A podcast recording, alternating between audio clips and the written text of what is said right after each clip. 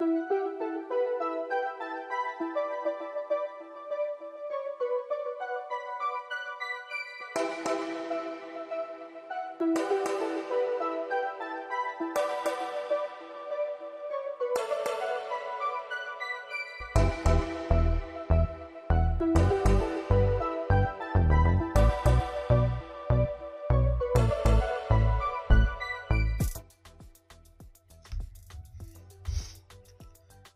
días, buenas tardes o buenas noches, gente. He escuchado, realmente es un video, pero lo he escuchado porque ando con un problema de vista.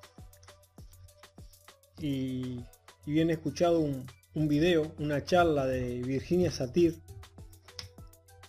que la dio en el año 1985 en Denver, Colorado y en ella presentó dos charlas en la Asociación Nacional de Programación Neurolingüística. Una fue en la mañana y la otra le afectó en el correr de la tarde.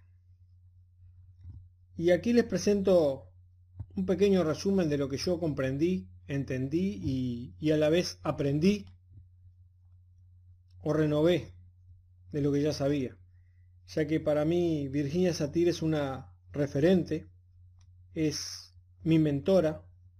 Me encanta su tipo de terapia, es la que aprendo y aplico. A ella la conocí cuando comencé a estudiar programación neurolingüística hace unos 30 años, más o menos. yo tenía unos 20, 20 y pocos de años cuando comencé. Y ahí la conocí. Me gustó mucho su forma de, de escribir, de, hablar, de, expresarse y de las terapias que, que iba viendo. Yo muchas terapias las vi por internet o de cursos que me han mostrado otros compañeros, otros docentes, y me gustó mucho su forma. Así que bien, aquí mi primer resumen, mi primer, lo que yo entendí y, y renové, renuevo lo que ella, de lo que ella habla. Cuando habló de sus inicios, o sea, cuando comenzó la charla hablando de sus inicios, de toda su historia, el desarrollo, de, su vida como, como terapeuta, como trabajadora social. Y habló de su historia como estaba en el centro de programación, en la Asociación Nacional de Programación, habló de su historia del desarrollo, del cómo Richard Bandler y John Grinder la modelaron para su trabajo inicial de la programación neurolingüística, que a través de ellos fue que yo la, o sea, a través de la programación fue que yo la conocí. En el año 1951, ella comenzó su, su, su carrera como trabajadora social, como terapeuta. Ahí le enseñaron psicoanálisis, al cual, según ella, le dejó mucho que desear, pues a su entender y a su y a su forma de aprenderlo y de, y de aplicarlo, eh, le dejaba muchos, eh, muchos aspectos fundamentales de la persona que quedaba, había muchos aspectos fundamentales de la persona que quedaban fuera, juntamente con los recursos de la misma persona que sí podían ser utilizados en, la terapia y para poder ayudarla a lograr los objetivos y a lograr salir de, la situación no deseada en la que estaba. Ella tuvo un caso de una mujer, como ella recién comenzaba con el psicoanálisis y todo ese tipo de cosas, claro, a ella le daban todos los casos que ningún psicólogo o psiquiatra quería agarrar, ¿no? Le daban todas esas cosas que, que nadie quería tomar y tuvo un caso de una mujer que le habían declarado como, según ella, ¿no? Eh, lo habla ella, lo dice ella de, su propia voz, de su propia boca, que estaba declarada como esquizofrenia ambulatoria frenética, lo cual, según ella, significaba que estaba loco y andaba caminando. en lo cual, en el correr de seis meses de, de esa terapia de varias terapias, Cosas mágicas habían sucedido y esa persona había evolucionado muchísimo. En un punto de esa terapia, la madre de esa persona la llamó para demandarla por enajenación de afectos.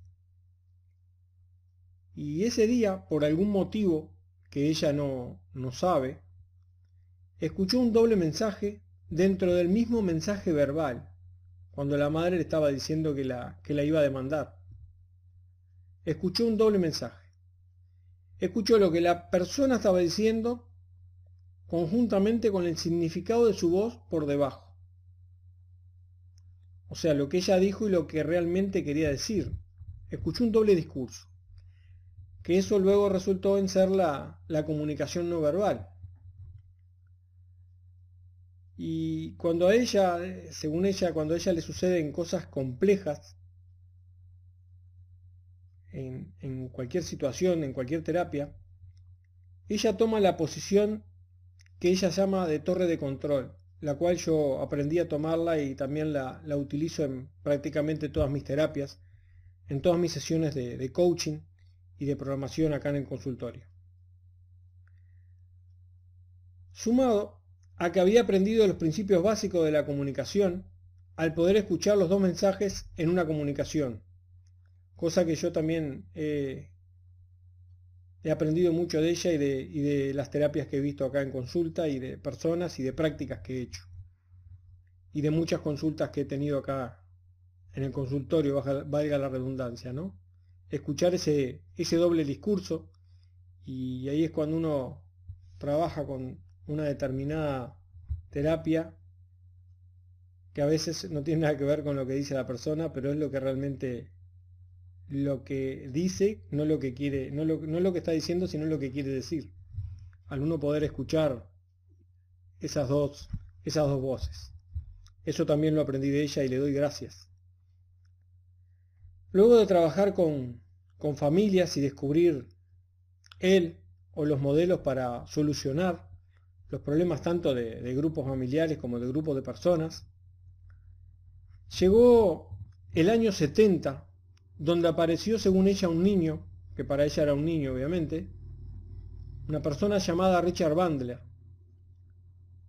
Y ahí es donde comienza lo que ella llama, o lo que ella llamó, la semilla inicial para cambiar el mundo.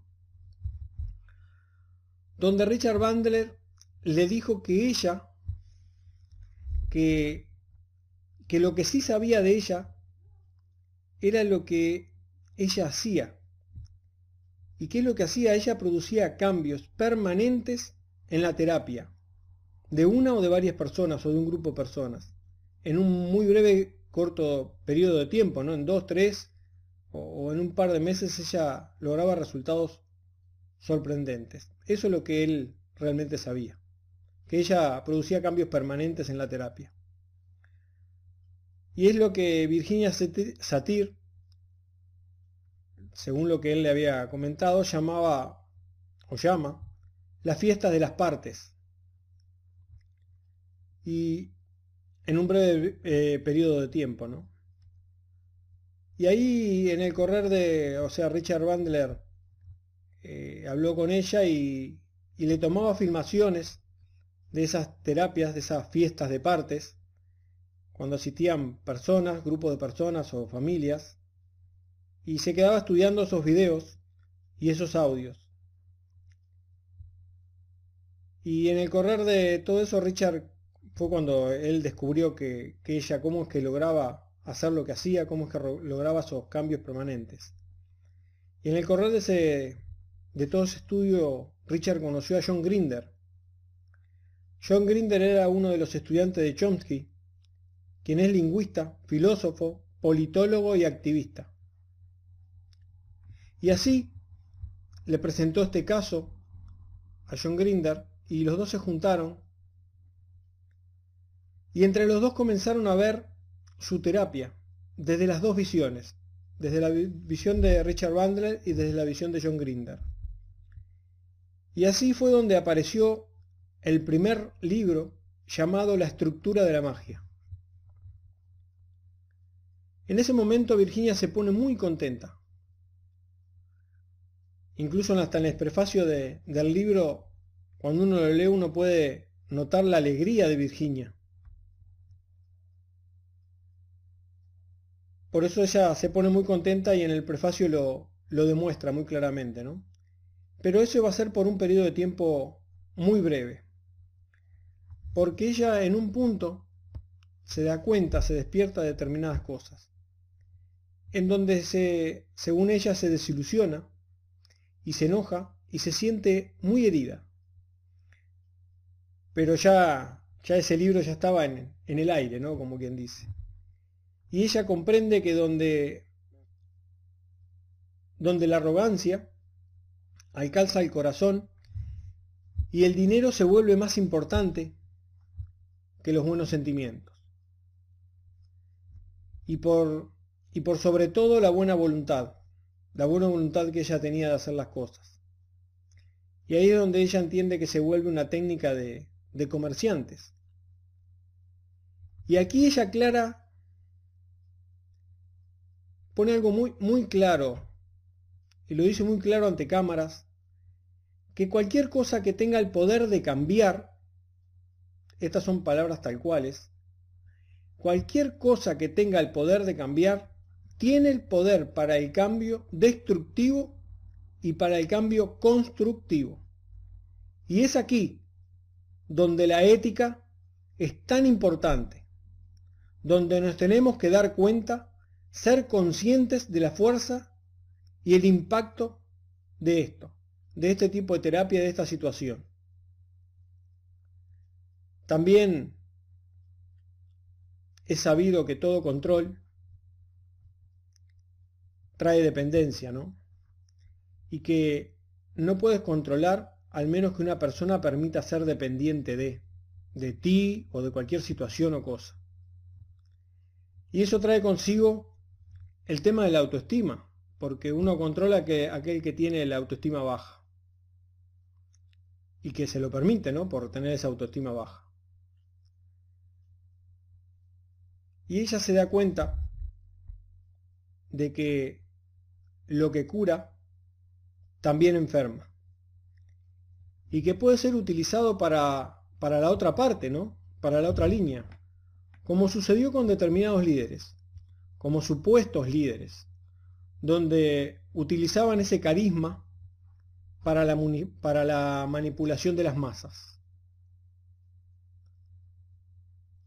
Luego, luego Richard Bandler y John Grinder encontraron a, a otras dos personas más que ayudarían al cambio y aportarían en sus estudios y a la programación neurolingüística. Aquí Virginia comprende eso, se da cuenta y después vuelve a, ser feliz porque fue una interpretación de ella y ella se había dado cuenta de algo que no se había dado cuenta antes, que aquello que cura también enferma y que podía ser utilizado por la otra parte para cosas negativas. ¿no? Cuando ella se da cuenta de eso, bueno, fue que fue una que fue su interpretación, ella cambia y bueno, comienza a enseñar y hablar sobre la ética y los valores de la persona y que cuando se enseñe la técnica se enseñe con, con valores, con ética y que se aplique de esa manera, con mucho amor y respetando mucho al ser, a la persona y, y al grupo de personas. Así que bueno, continúo. Luego encontraron a otras dos personas más, Richard Bandry y John Grinder, que ayudarían al cambio y aportarían en sus estudios y a la programación neurolingüística. Y ellos fueron Fritz Perls, médico, neuropsiquiatra y psicoanalista, y Milton Erickson, psicólogo e hipnoterapeuta. De ellos hacen lo mismo. Comienzan a filmarlos y a estudiar sobre su forma de, trabajar y de actuar. De, hecho, si uno busca videos en, YouTube, hay algunos videos cortos sobre la, terapia de, de Fritz Perls y de, y de Milton Erickson, haciendo terapia, haciendo hipnoterapia. Luego Virginia, Virginia cree que las personas que participan del desarrollo de esto comprendan, bueno, lo que yo acabo de decir antes, ¿no? Eh, es increíble, ¿no? Pero la emulé bastante bien, la modelé bastante bien porque tengo integrados sus valores, lo cual me, perdonen, me emocioné, pero me enorgullezco. Virginia cree que las personas que participan del desarrollo de, esto, de, de lo que es la programación, comprendan que las personas tienen corazones, almas, sentimientos, emociones, capacidad para moverse y cambiar, que se debe de ver a las personas como, como un mundo entero, de la manera en cómo no se veían antes. Antes se veían como personas únicas, seres independientes. Sin embargo, ella las ve hoy como, como un todo, como un mundo y como un grupo. No se puede tratar solo a la persona en sí, sino al, al grupo de personas que lo rodea. Y ella acá hace algo muy, dice algo muy claro, en el cual hasta hace poco se me había pasado y, y hoy lo estoy volviendo a integrar, es que ella espera que no haya ningún PNLista, ningún satirista, ningún freudiano, etc. Porque al uno utilizar todos los recursos uno puede así uno puede utilizar todos los recursos posibles y no encasillarse en uno porque en el momento en el que uno se pone una etiqueta es donde uno termina y, se cierra a un determinado patrón único cuando puede utilizar cualquier herramienta en cualquier momento. Entonces ella pide que no haya ningún penalista, ningún satirista y ningún freudiano, etcétera, etcétera. ¿no? Y como dice Virginia, no trabajas con un caballo muerto. No se trabaja con un caballo muerto. Donde el caballo muerto para ella vienen siendo los síntomas. O sea, que donde no se empieza a trabajar con una persona en cuando está en sus puntos débiles, donde es más vulnerable. Ahí no es donde se comienza, porque ella está en depresión, está en bajada, está en caída. Uno comienza en sus fortalezas para comenzar ya a levantarla de entrada. Virginia habla de, de hacernos de una estructura, de ser nuestros propios autores de dicha estructura, la estructura de nuestra vida. Y ella dice, pregúntate por qué estoy haciendo esto. ¿Por qué estás haciendo esto que estás haciendo?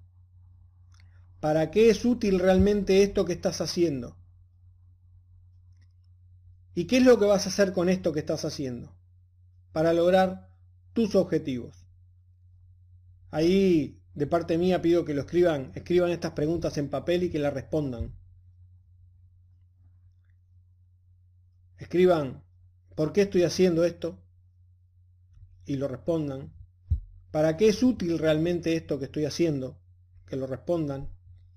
¿Y qué es lo que voy a hacer con esto? Que lo respondan para lograr mis objetivos. Luego terminó, terminó esa charla con un ejercicio psicogeográfico sobre las categorías de las personas y los roles que representan la sociedad y para ellos. Debemos de aprender a nutrir a las personas, a darles de comer, a enseñarles, debemos de entender que el poder del cambio tiene dos vías y se puede utilizar en ambos sentidos. Acá hay que tener mucho cuidado. Y uno, como terapeuta, como facilitador, es el diseñador, es el líder en ese momento, porque la persona está en una situación no deseada. Está, está débil. Y ahí es cuando uno tiene que ver qué vía está haciendo y qué tanta ética y moral tiene para ayudar a las personas. Donde podemos usar el poder desde nuestro ser, desde nuestra oficina, desde nuestros videos y desde nuestros podcasts, desde nuestros audios, para poder ayudar a las personas y hacerlas crecer, para poder tomar toda esa autoestima baja, toda esa dependencia, porque muchos Muchos prometen grandes castillos y grandes resultados, algunos hasta el nirvana. Y esto es muy serio. Hoy, según yo, vivimos en un mundo que está bajo la sombra de las cosas que yo considero muy importantes, como son la depresión, como son la ansiedad y el querer controlar las situaciones, las cosas y o personas. Y una, y una persona una persona no puede controlar a las personas al menos que esa o esas personas le permitan ser dependiente de. Que eso trae consigo la baja autoestima. Que esa baja autoestima conduce a tener dependencia de determinada persona o situación o cosa. Y ahí se forma un bucle. Así que como terapeuta, como facilitador del cambio, como coach, como persona que soy, como ser que soy, según mi ética, mi moral, y que he aprendido y que sigo aprendiendo. Ayudar a las personas, ayudarlas a crecer, alimentarlas, a nutrirlas y a que ellas puedan ser libres e independientes en todas las áreas de su vida. Yo ayudo a personas o a personas a que encuentren su misión, su propósito de vida a su propio ritmo y que puedan comenzar a vivir de lo que más les gusta y de lo que más aman, para así encontrar esa libertad que tanto buscan. Bueno, eso es todo por el momento, por este video, por este video, por este podcast o por este audio que estés escuchando. Y sin más que decirles, nos vemos o nos escuchamos en el próximo video o próximo podcast. Si te gustó, te pido que me des un like, que comentes, que te suscribas a mi canal porque así yo puedo, veo que sube la comunidad y me dan ganas de seguir compartiendo herramientas y cosas como esta para poder seguir creciendo y haciendo de todo esto un mundo, un mundo mejor. Recuerden que no tengo la verdad absoluta, que es mi verdad y que es totalmente cuestionable. Sin más que decir, nos vemos en el próximo video, audio o podcast.